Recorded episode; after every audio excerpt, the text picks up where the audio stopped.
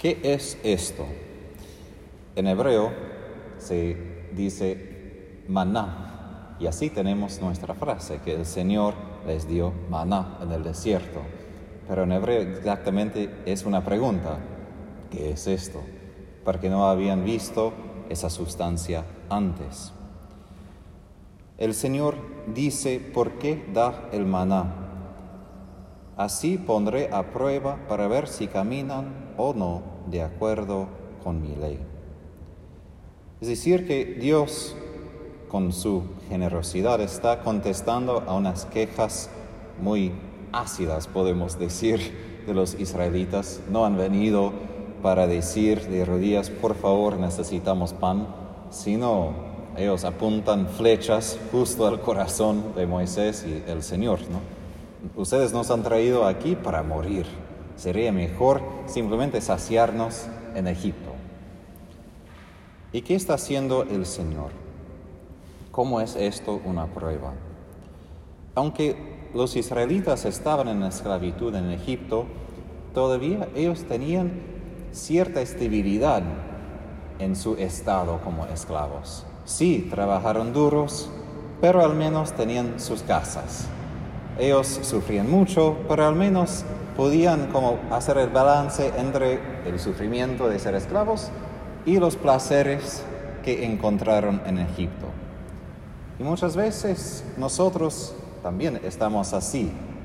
En inglés los chicos, no sé cómo se llama eso en español aquí, pero los chicos tienen esta como palanca y así hace. Y a veces nuestra vida es así, ¿no? Un poco más dolor, pero después nosotros añadimos más placer. Y después se agota el placer y después más dolor. Y se cambia uno entre otros. Pero esto es la vida según la carne. Y la idea del mundo de la felicidad es cuando la palanca se hace con la felicidad más y el sufrimiento menos. Pero sabemos que en Cristo no es así. Y estar feliz va más allá de o dolor o placer. Y por esto ellos se quejan de que tuvimos tanta comida para saciarnos. Es decir, que su hambre fue para las cosas terrenales y prefieron tener todas esas cosas como al mano. Eso fue su seguridad. Y el Señor especializa en quitar de nosotros nuestra seguridad. Si pensamos en la vida de Jesús, Él peregrinaba de ciudad en ciudad y no tenía, después de haber dejado a Nazaret, no tenía una casa estable ni sueldo para recibir. Dependía cada día del Padre y de la generosidad de la gente que lo recibía. Por esto Dios dice que deben recoger solo lo que es necesario por cada día y así estarán de prueba los israelitas. Ahora imagínense, eso es de un libro excelente de un pastor protestante en Estados Unidos, pero él dio esto como ejemplo. Imagínense los que tienen familias, ¿no? Que al fin del día no tienes nada en la heladera, nada de comida en la casa, ni tienes dinero, ni plan para mañana, nada. Nada. Así el Señor hizo la situación por los israelitas, de que cada día tenían que depender completamente de Él, para no acumular las cosas para tener como su vida ya arreglada según sus designios, sino que cada día tengan exactamente lo que necesitaban y nada más. Ahora, eso sería bastante difícil. Imagínense durmiendo en la noche y tienes que levantarte y no tienes manos llenos, llenas, solo manos vacías. Y en la mañana esto es lo que el Señor quiere. Levantamos con manos vacías para que Él nos pueda colmar con sus bendiciones. Y en otro texto que sigue, el Señor se enoja contra unos israelitas justo porque intentaban recoger más. ¿Y qué pasa? El maná que habían recogido y se queda hasta el día siguiente se putre, se hace mal. Y esto es una señal de que el Señor no quiere lo que nosotros tenemos para el futuro, no es mal planificar, porque también Jesús en sus parábolas habla de esto. Pero de esta manera, como de recoger demasiado como señal de falta de confianza en quién es Él. Que el mismo Dios que hoy me ha bendecido, mañana me va a bendecir también. Y todo lo que poseo, poseo como don. Don primero que viene de Él. Y si pensamos también hoy que celebro la misa de San José, como Él pasó su vida, así era. Un hombre que probablemente cuando se casó con María tenía un trabajo más o menos fijo, pero sabemos lo que pasó después. Jesús nace, después tiene que huirse a Egipto, oh, y perdón, y cuando Jesús nace, ni puede proveer un lugar normal. Para las mujeres, imagínense tener ese momento de dar a luz en una cueva con animales. No es exactamente el lugar más apropiado.